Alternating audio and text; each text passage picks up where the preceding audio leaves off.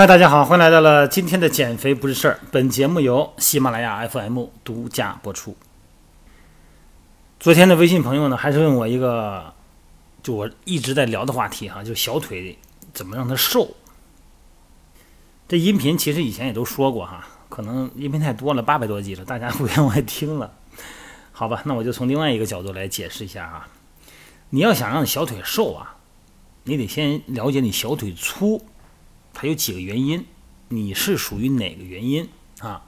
第一个呢，就是胖，就是脂肪多啊。你们减肥瘦下来以后就完事儿了哈。呃，不过呢，也别过分的期望你瘦了以后呢，小腿维度发生很大变化。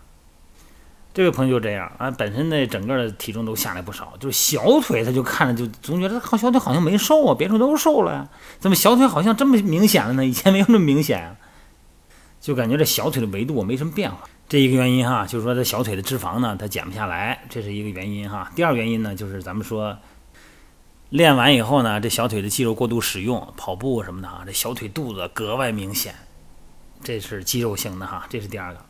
还有一个呢是体态造成的，啊，这体态造成的小腿粗，很多人是一个原因。那这个原因情况下呢，你靠减肥啊，靠控制肌肉量是没有用的，你得必须解决体态问题。那想解决小腿的问题的话呢，你必须得从它两头找，一个是上边，一个是下边。上边呢是髋关节啊，就是大腿根那个位置哈。下边呢是咱们的脚，这髋关节就大腿跟那个骨盆的连接那位置哈，那髋臼，那髋关节是咱们身体最有力量的关节。附着到髋关节周围的肌肉全是大肌群啊，臀大肌啊，啊腿部肌肉啊，这是髂腰肌啊，这全是大肌群。而且呢，还有非常复杂的小肌群。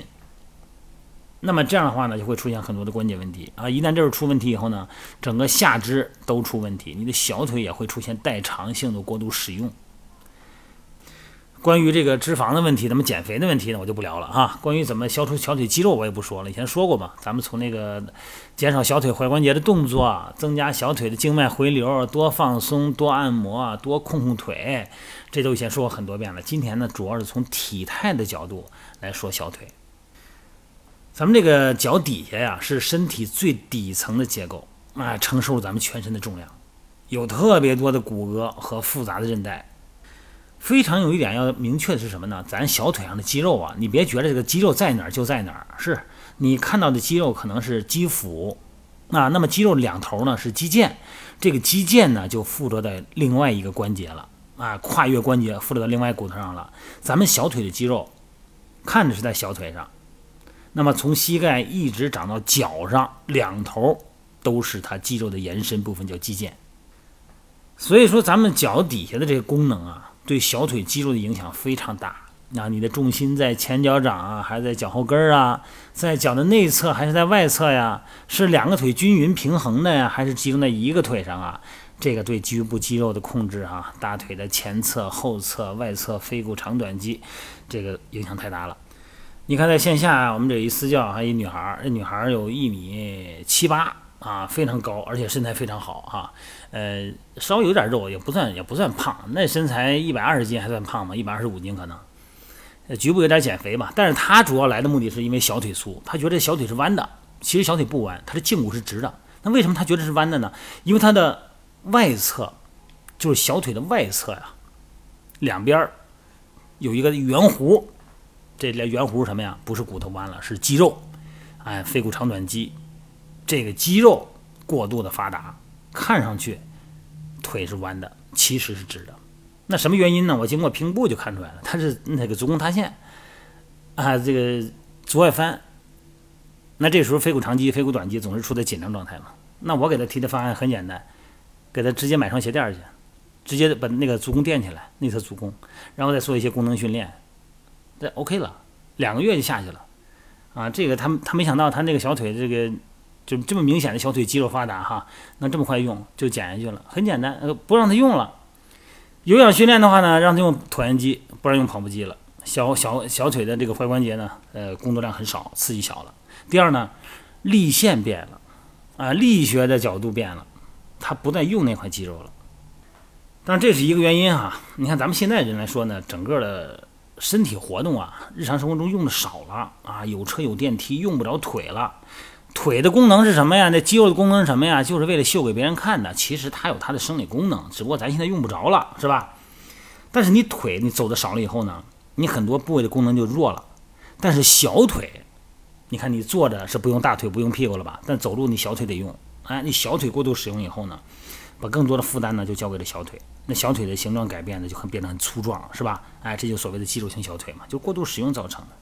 你说我也没过度使用，我也不跑步啊，上下班走路都少啊。上下班走路少，就意味着你全身的体重附着到臀部、腿部、大腿前后的力量少，但是对于小腿呢，就变得更集中了。明白这道理吧？哈。还有一个原因导致小腿的问题啊，就是髂宽啊，这个胯这儿啊，假胯宽。因为站立的状态下呢，大腿的股骨内旋。就是臀部松嘛，还是啊，大腿内旋，然后带动的小腿的骨骼呢也向内旋转，那么这样呢出现小腿外侧肌肉发达，就是腓骨长短肌，我就别说那腓骨长短肌了，就咱就说小腿外侧发达哈，那么呈现出向外翻的一个状态。我刚才说的我们那个女孩就这道理啊，当她伴随着足弓塌陷，这是一连串的事件嘛，旋前综合征这是哈。那么小腿呢并不拢，所以说呢感觉有点像 XO 型腿。那其实这种情况解决方案非常简单，你看我给我们那个那女孩做的这个训练模式啊，首先是拉伸啊，拉伸腰方肌啊，三角式拉伸腰方肌，然后呢强化臀大肌、臀中肌，是吧？增加外旋的力量。好，立立第三个这个造成小腿问题呢是骨盆前倾啊，站立的时候呢出现一个骨盆前倾的体态呢，这个时候髋关节呢出现伸展受限，小腿后侧这个腿肚子呀。咱们所谓的腿肚子嘛，叫小腿后叫腓肠肌，长时间呢处在一个紧张的状态。你想它老紧着，对不对？它的肌肉就鼓啊，就慢慢的用进废退，它就发达，肌肉就缩到一块儿了，拉伸都拉不开，感觉哈。但是你光把这脚尖抬高了，拉拉小腿肚子，它不管用啊，因为整个的它那个力，它不是一个肌肉紧，它是一个链条都紧啊。所以说呢，要做一做臀臀桥啊，做一做臀桥，让这个臀部肌肉呢。你得改变骨盆前倾啊，那这后边这个链条慢慢的他就知道身体是什么状态的了，对吧？啊，你把那个肌肉力量缓解了，膝关节超伸，这是肯定是骨盆前倾嘛，膝关节超伸了，超伸以后呢，小腿肚就绷紧了，对吧？啊，这个呢，呃，放松肌肉，解决这个问题呢，其实有一个挺好、挺简单的方案，什么方案啊？就你完全蹲下，整个呢，呃，怎么叫蹲下呀？这个我不用解释吧？就你完全蹲下，把身体呢。放在你的大腿上，两手抱着膝盖，也低着头，哎，完全的放松后边的链条。还有一种情况呢是 X 型腿，啊，就所谓的膝外翻了。这个是大腿骨呢向内旋转，呃，膝盖下边的部位呢就向外向两侧旋转，啊，就等于是旋圈变形了嘛。那这个是足弓塌陷，脚趾头啊都不会使劲儿。你看我做这个体态评估的时候，我让会员做脚趾功能这个测试。你不管是线上评估，还是用微信评估，还是线下评估，都是一样。啊，脚趾头来个包覆显的锤看看，啊，不会动啊，根本就不会动那脚趾头。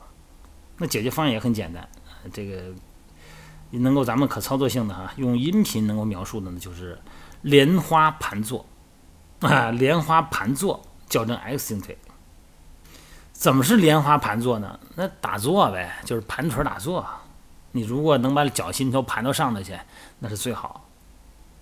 但是不管怎么练哈，有一个是不能变的，就是核心力量必须强化。生活习惯翘二郎腿啊，各种不良坐姿啊，扭着歪着坐呀，这必须改变。咱这天这天多热呀，进入伏天了吧？北京能光脚丫子光脚丫子，在家里边，在地面干净的安全的情况下，光着脚练练你的脚趾，让脚趾头那些肌肉的功能都参与进来。或者说天凉快运动的时候买双五指鞋，我那个微信平台那个商铺里边也有，也不贵啊，就是七八百块钱，那还不贵，那玩意儿穿都穿四五年，我那个买了都四年了，我还穿呢。那东西有什么贵的？这八百块钱除以四的话，你你算算才多少钱？那个东西你训练时候穿，增加脚趾功能非常好，你短时间看不出来，长时间你就看出来了。这该花的钱得花。像那种软底儿鞋啊，什么黑科技呀，增加缓冲啊，减少什么足底压力呀，这种软的鞋，对你脚趾的功能，全都是一种萎缩状态。尽量穿硬底鞋。另外一点，最后一点我说的这个啊，大家听的时候呢，你要辩证的听，别听完这句话你就按我这话做了。这里边有很多的场景，很多的个体差异。哪句话呢？五个字儿：远离椭圆机，就椭圆运动仪啊。你说啊，这椭圆机不是比跑步机好吗？不是能够减震保护膝盖吗？对，没错。但是它丧失了我们脚走路的能力。你平时都不走路，好不容易去个健身房，你还不走路，你那脚你什么时候用啊？你准备，对不对？平时不走路，脚趾都不会落地，不会长地，不会支撑，不会平衡。